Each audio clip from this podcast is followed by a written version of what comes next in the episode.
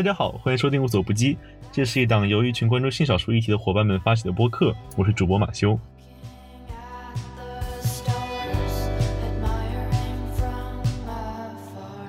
在绝大多数时候，同性伴侣之间的生活其实和异性伴侣没有多少区别，但在有一件事上，同性的伴侣们要做出格外多的准备，才能完成一件对直人们非常容易的事，那就是结婚生子。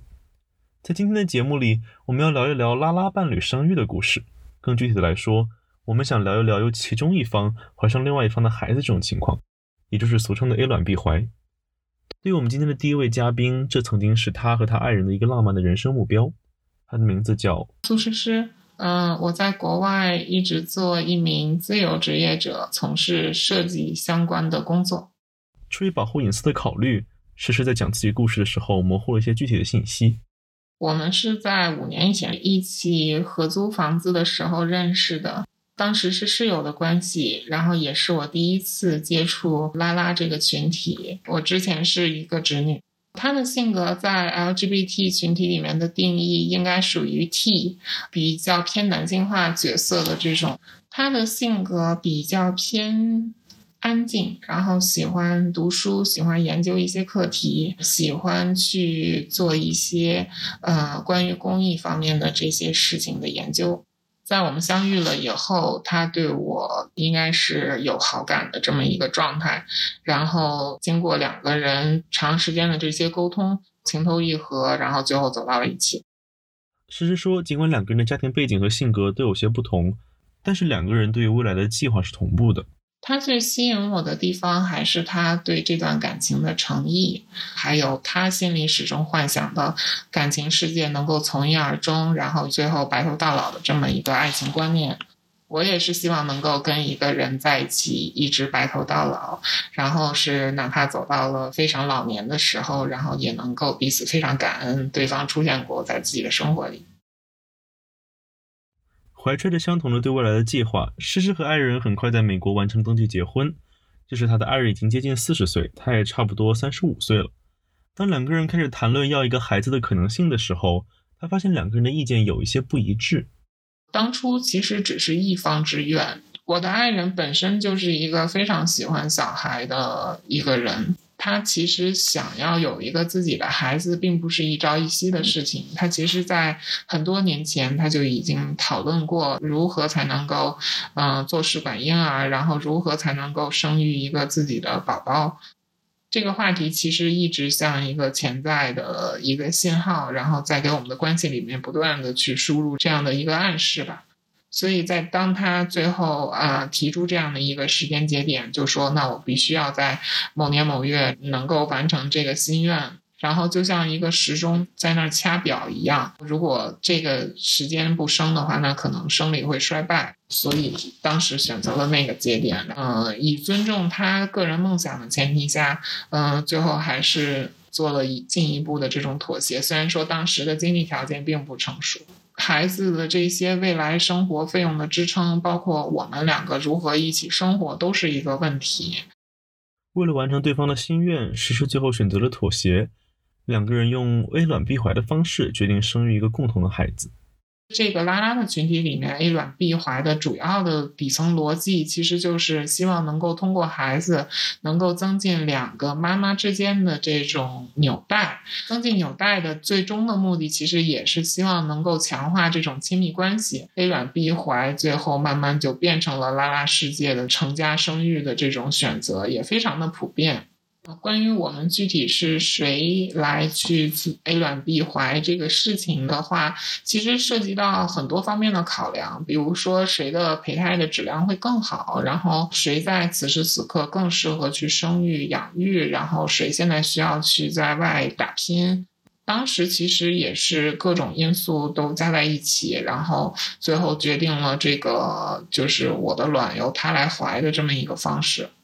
做好决定后，二零一七年，两个人来到美国，开始组建家庭的旅程。作为卵子提供的一方，其实要做好的准备就是确保自己在促卵的这个过程中，然后保持自己的身体健康，然后就是在取卵的过程中，按照医生的。安排，啊，一步一步的也是要去给自己打针，然后能够做到一个促排卵的结果，然后其实并不是一个简单的事情。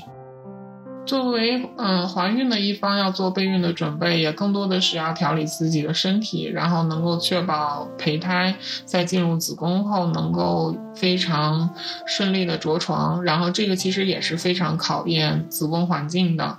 嗯，不是每一个人都可以做到，就是能够顺利的怀上。然后包括在最后胚胎植入的这个过程中，也会对胚胎被移植方，然后也会有一个激素上的调整，因为其实应该说整个一个就是胚胎植入的状态是属于非常生硬植入的这么一个状态，所以说医生也会做很多关于激素上面的处理，也会做很多关于就是嗯让子宫做好这个准备的这么一个处理，这些处理其实都是非常人工化的。在国外去选择精子的话，是一个比较容易的事情。美国有很多非常优秀的精子银行，这个过程大概花了整整一个星期，就是一个星期之内，白天只要是我们能够在一起的时间，我们都会去刷这个精子库。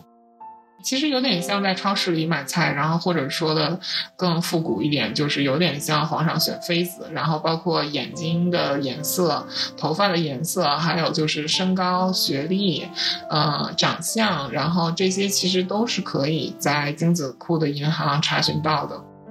我们当初考虑最重要的应该还是颜值，然后就是家庭疾病。因为首先颜值也是一个很重要的事情，然后家庭疾病其实这一关就筛掉了很多就是颜值很好的人，嗯，最后我们选择的也是一个身体健康，然后家庭没有太多的问题，学历虽然说没有特别特别高，但是颜值还是非常过得去的这么一个男孩子。做了一切的准备，又经过十月怀胎，他们终于要迎来孩子的诞生了。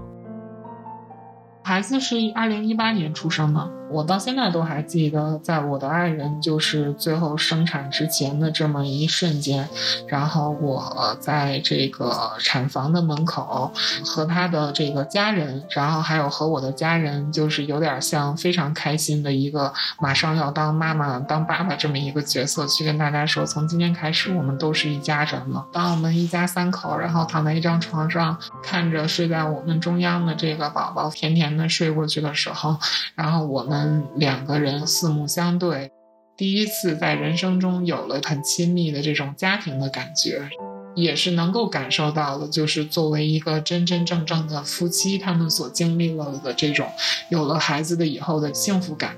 然后包括在孩子的培养啊，然后包括去带他的饮食起居，包括他第一次喊妈妈的时候，啊，这些都是非常幸福的时刻。一个烂俗的故事讲到这里，可能就是公主和公主，还有他们的孩子，永远幸福的一起生活下去了。但是诗诗发现，孩子出生之后，她开始看到爱人的另一面。比如说很小的事情，比如说，呃，吃什么样的东西，每天几点吃，孩子哭了是否要抱，然后这些非常非常小的问题，他不太会尊重别人的意见。包括可能跟我的家人去，嗯，发生了很多很多的冲突，包括跟我的外婆，然后就是非常顶撞的这种。但是我自己心底里很清楚，我跟我父母的关系，我是非常感恩他们的这么一个状态。所以在当对方出现因为一些非常鸡毛蒜皮的小事儿，然后非常情绪化，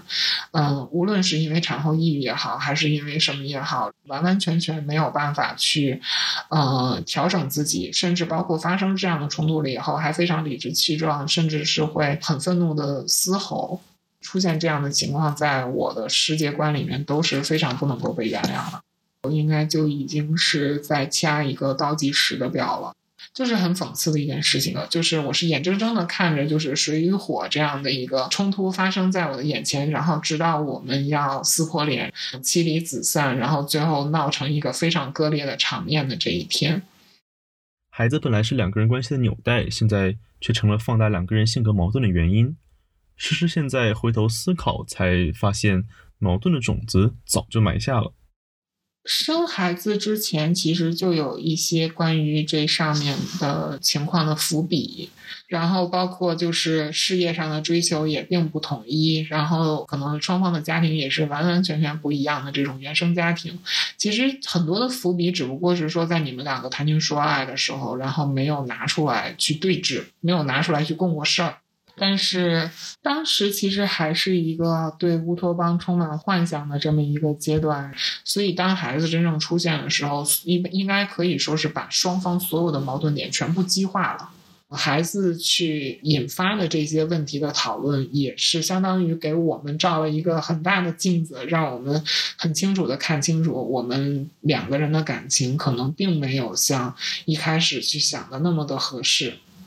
这个也是我在经历了这件事情以后能够看到的，我们这个 LGBT 群体里没有想到的事情。有太多事情，就是可能是当初在要这个孩子的时候非常不成熟的一点。当初没有解决的问题，变成了现在的痛苦，而且时时发现自己没有办法去倾诉这些压力。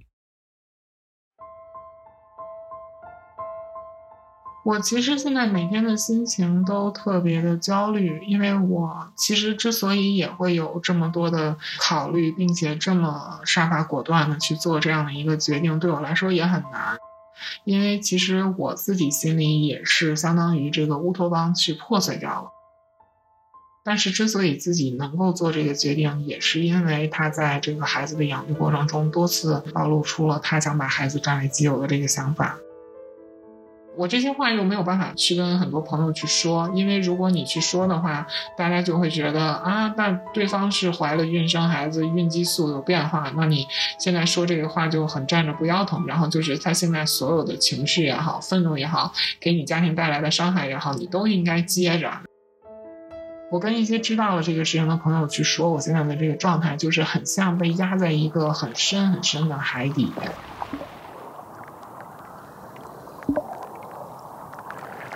然后没有办法去喘气，而且我还要去等待着我能浮出水面的这一天。就是所有的一幕一幕，包括这个海洋的这个很重的压力，现在还都在我的身上。他发现，即使他已经决心要分开，在现在的法律背景下，也没有办法保护自己。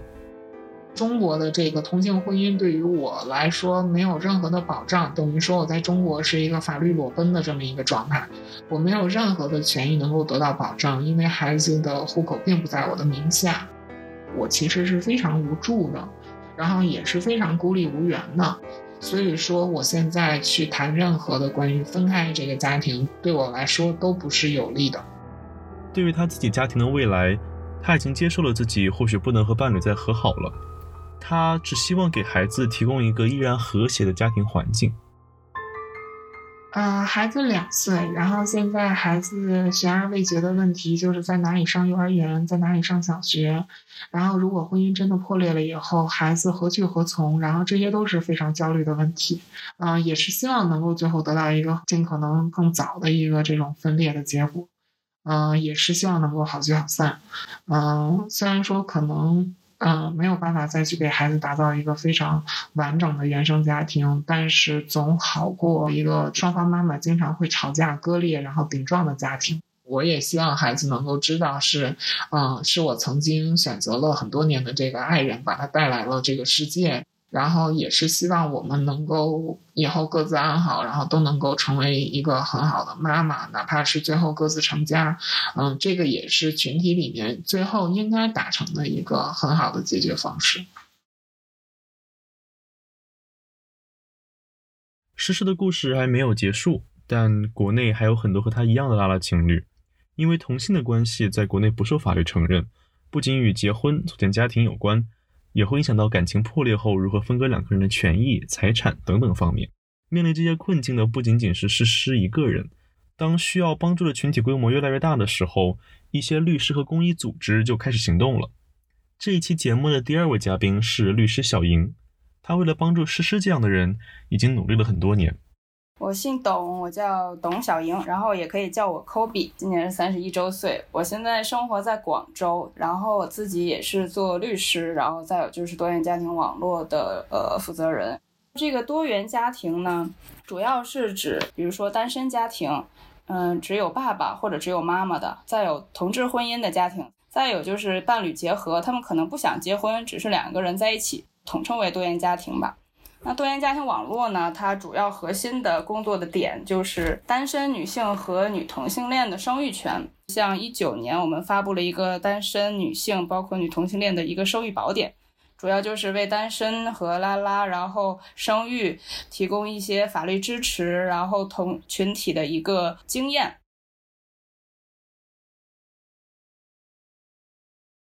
围绕着单身女性和拉拉的生育权这个主题。多元家庭网络的工作还包括倡导法律改变、收集社群故事、为成人提供咨询等等。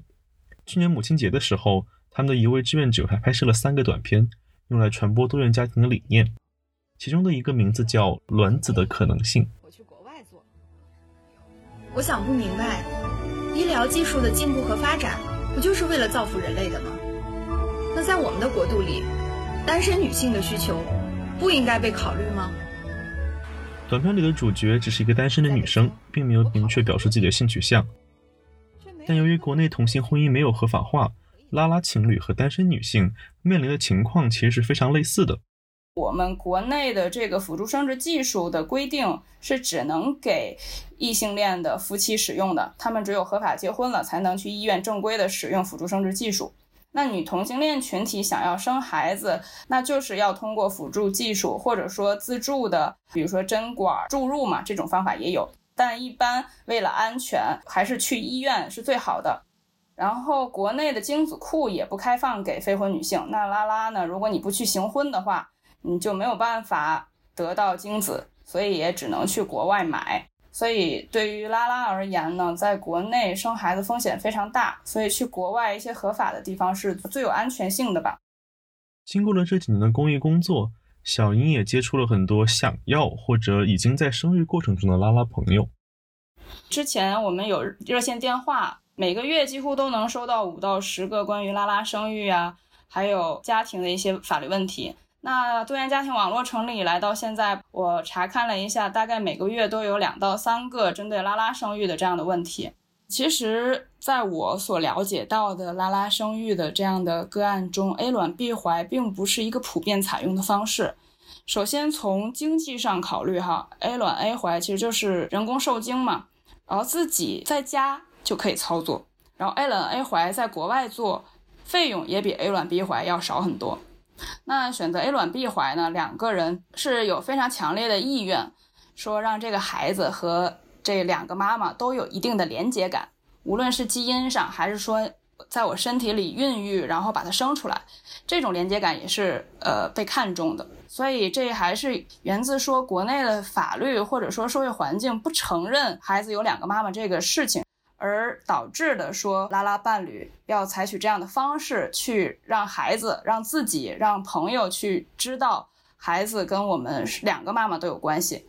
这个跟异性恋的夫妻关系确实有一些相像的地方，就是我们关系到了一定程度，然后可以考虑下一步去生养孩子。对，先是两个人，后面变成三个人或者四个人。但是，不是所有拉拉情侣都能这么顺利的建立起自己的家庭。小英也遇到了许多曲折的故事，可能不是特别暖心的故事，都是有一些忧伤的故事。两个故事吧，一个是他们也是一对拉拉伴侣，然后也是 A 卵 B 怀，然后他们没有合法的结婚，也没有去国外合法的做这个技术，他们是在国内的一些医院违规做的，那什么票据都没有。那之后，这个户口呢是上在了卵母的这一边。那其实生孩子这位妈妈，等他们分手之后，是想要得到一个孩子抚养权的。她有打电话咨询我们，她该怎么办？那我们就跟她沟通啊，去看她有什么证据啊，各个方面，就发现在这个整个过程中，她没有意识去为自己的权益做下什么准备。对她没有票据，也没有跟对方结婚。甚至他们呃一起住的地方呀什么的，他也都没有控制权。所以如果他那个案子去起诉的话，那个赢的几率是非常非常低的。最后就放弃了，真的就是因为没有任何证据去帮他赢得这个孩子的监护权或者抚养权。对，这个是一个非常忧伤的故事。这大概是一六年左右的事情。然后还有一个，他们是去美国生孩子，但是回来的时候遇到了非常大的麻烦。嗯，因为在美国生完孩子呢，这个孩子是有美国护照的嘛，那他是用办旅行证的方式回到国内。那当时这对拉拉妈妈呢，因为在国外结婚了嘛，回来的时候呢，孩子的出生证明他们没有写成一个妈妈，而是写成了两个妈妈，因为这在美国是可以做到的嘛。那在办旅行证的时候就遇到了一个困难，中国的这个领馆呢不认这个呃出生证明，说这个我们国家不承认同性婚姻，所以你这样的出生证明我们不能给你办旅行证，你的孩子就不能通过旅行证回来。后来是经过了非常非常艰辛的努力，呃，无论是从法律途径还是私人的这种去跟他谈判啊沟通啊，最后终于把那个出生证明改成了一个妈妈，这样才回来的。然后导致他们在美国花费了非常多的时间、精力、金钱。这两个个案对我来说都是印象比较深刻的，都是因为我们拉拉伴侣没有去提前预见可能发生的事情，而导致的后期的很大的麻烦。所以，小英从工作中总结出来了一些建议，尤其是法律层面的准备。第一个是在精子这个问题上，一般的拉拉如果说采取行婚的方式，或者说找一个 gay 的朋友或者直男的朋友捐精的方式去生了这个孩子的话，那其实孩子和提供精子的这个人的侵权是没有办法被断掉的。即便这个提供精子的男性说我放弃孩子的监护权、抚养权，但是这个在法律上是不被承认的。所以建议最好要到合法的。地方去买精子，这样才能够让供精者跟孩子没有侵权关系。第二个呢，就是关于双方的监护权吧，因为我们国家也不保护同性婚姻，所以孩子只能和一个人有侵权的关系。所以呢，就建议说，如果想切实的保证到你们双方都对孩子有一个监护权，就要去找合法的医院，合法的做卵子捐赠。而且要在国内尽可能的去做委托的指定监护公证和遗嘱指定监护公证，所以这个就是环环相扣的。然后，如果你前面那个都没做好，那你后边这个其实也是很困难的。其实双方作为伴侣关系来讲，是否？要生孩子也是一个非常大的需要考虑的决定，因为这考验你们的伴侣关系嘛。因为生孩子毕竟涉及你们两个人去花精力、时间、金钱的分配。比如说现在已经有议定监护了嘛，然后如果你们双方的关系达不到能够做彼此的议定监护人这样一个程度的话，可能对于生孩子而言也还为时过早。像房产呀、遗嘱啊这些，就是伴侣中的跟钱有关的这样一些权益被确定下来。这有很大一部分实现了部分的婚姻的功能吧，但不是全部。最大的建议就是谨慎的去考虑你们的关系和生孩子是否现在你们做好了准备，尤其是法律上的。今年四月，浙江省舟山定海区法院决定审理国内的第一起公开立案的同性伴侣子女抚养权案，主角就是一对这样的拉拉情侣。目前这个案子的情况就是，法院已经接受了这位拉拉妈妈的起诉，起诉的就是孩子的抚养权，因为他们俩是一对同性伴侣，然后采取 A 卵 A B 怀的方式。这个起诉的妈妈呢，就是生了其中一个孩子，但这个孩子也没有他的基因的这样一个妈妈，对，就是所谓的生母。现在两个孩子都在对方的控制下，他没有办法见到，所以他作为这个生母，想要去争夺两个孩子抚养权，或者至少一个孩子抚养权，能够去对另一个孩子有看望权，也可以这样。然后针对这个案子，我不敢说法官会怎么判，因为这个涉及很多他当地的法律环境啊，这个法官对这个事情整个的理解呀。但是有一个很大原则，就是说要遵循孩子的利益最大化嘛，这个也是联合国儿童权利公约我们国家签署要遵循的嘛。我猜法官完全有可能会绕过对于这个孩子他是否有两个妈妈这件事，就是对于他们在国外结婚是否是在国内承认，法官应该会绕过他，直接去考察说孩子到底是判给谁，或者怎样判才对孩子最利益最大化这样。同样在关注舟山这个案子的还有苏诗诗，因为她的处境和当事人非常的像。我希望法官能够做一个公平公正的判决，因为这个案例也是在近期被推到了这个舆论的风口浪尖之上。呃，对群体的影响肯定是非常好的，就是大家能够首先关注到这个权益的缺失给家庭带来的伤害，然后也算是点亮了一盏灯，能够照亮大家最后能够走向婚姻，甚至最后夫妻呃分手的时候，最后能够得到的一个很好的结果。所以。我也是在持续关注这个案例，所以为了帮助其他面临着相同困难的人，诗诗在三月刚成立了一个新的群体，名字叫 Farewell 好聚好散。呃，现在关注到我们的群友大概在一百七十八个人左右，然后这个是所有的拉拉的群体，然后 gay 的群体还在持续的增长之中。大家在群里也是每天将近五百多条的去非常专注的去探讨如何才能够把分手的这个关系能够处理的非常的面面俱到，然后如何才能够在法律层面上真正的保护这个群体的权益，尤其是在法律缺失的这么一个情况下。所以这个也是我们去做这个 farewell 的原因，因为有太多人看不见我们现在这个状态了。这个状态其实并不是说因为你们感情破裂带来的，而是因为中国同性婚姻没有合法化带来的。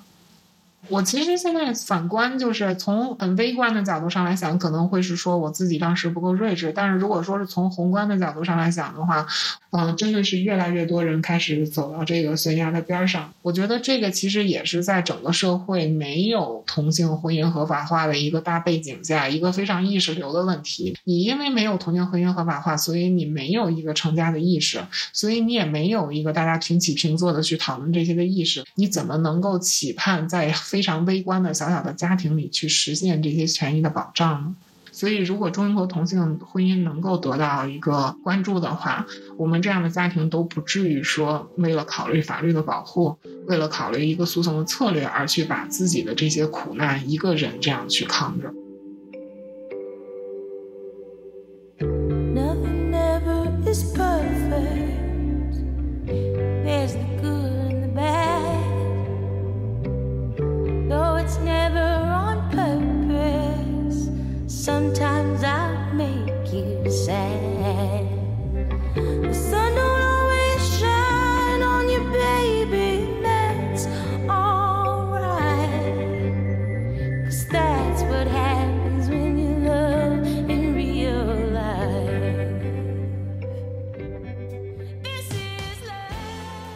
感谢大家收听这一期的节目，你可以到我们的微信公众号上获取这一期的文字稿和相关图片。